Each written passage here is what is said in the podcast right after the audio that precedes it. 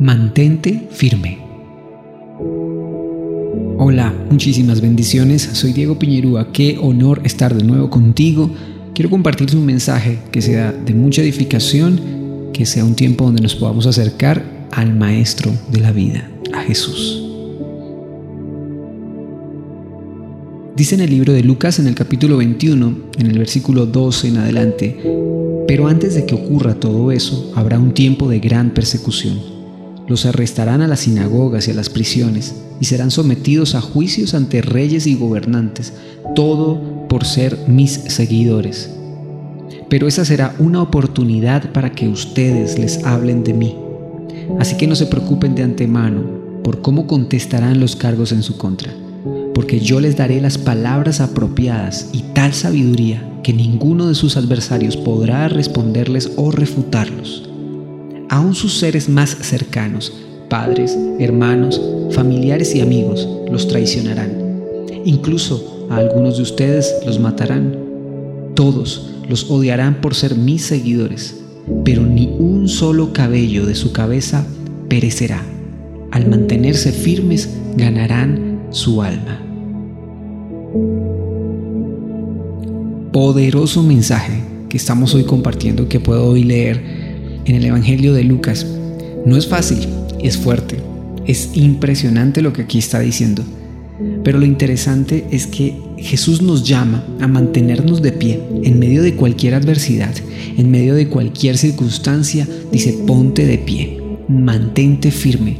Se burlarán de ti, te acusarán, traerán difamaciones en tu contra, te traerán incluso testigos falsos, incluso hasta la misma muerte. Pero tranquilo porque yo Estoy protegiéndote, te estoy cuidando. Yo tengo contados tus cabellos y nada te hará daño. Este día yo quiero compartirte la importancia del el Evangelio, la importancia de Jesús en el Evangelio. Él nos llama a ser firmes. Dice que la misma familia puede incluso atacarnos por querer acercarnos a Jesús.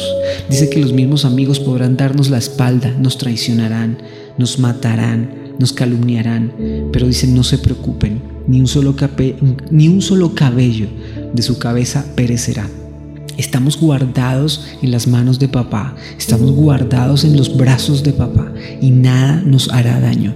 Es interesante entender que entre más nos acercamos a Jesús, más nos distanciamos de aquello que Jesús odia, del mismo pecado. Entre más nos acercamos a Jesús, más tomamos distancia de lo que el mundo considera correcto.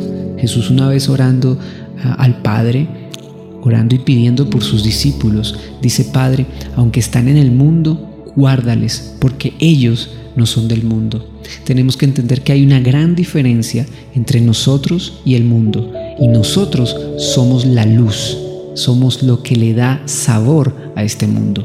Yo te invito a que no desmayes, te invito a que te mantengas firme, a que sigas creciendo en ese amor por Jesús, a que sigas creciendo en ese amor y esa relación por Dios, porque Dios tiene todo previsto para ti, tiene todo organizado para ti y llegarás en un momento de bendición donde verás atrás y sabrás que has ido de gloria en gloria y has ido de victoria en victoria.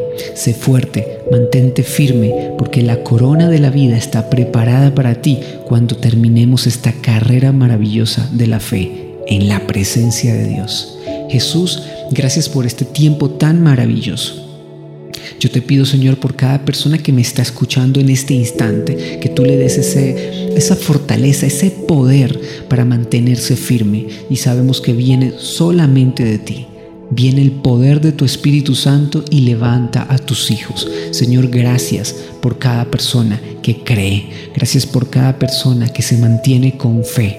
Gracias por cada discípulo nuevo que se añade a tu ejército de valientes, de embajadores del reino. Este mensaje no es para cualquiera. Este mensaje es para tus hijos, Señor, para aquellos que se mantienen levantando sus manos y que no desmayan. En el nombre de Jesús, gracias. Bendícelos.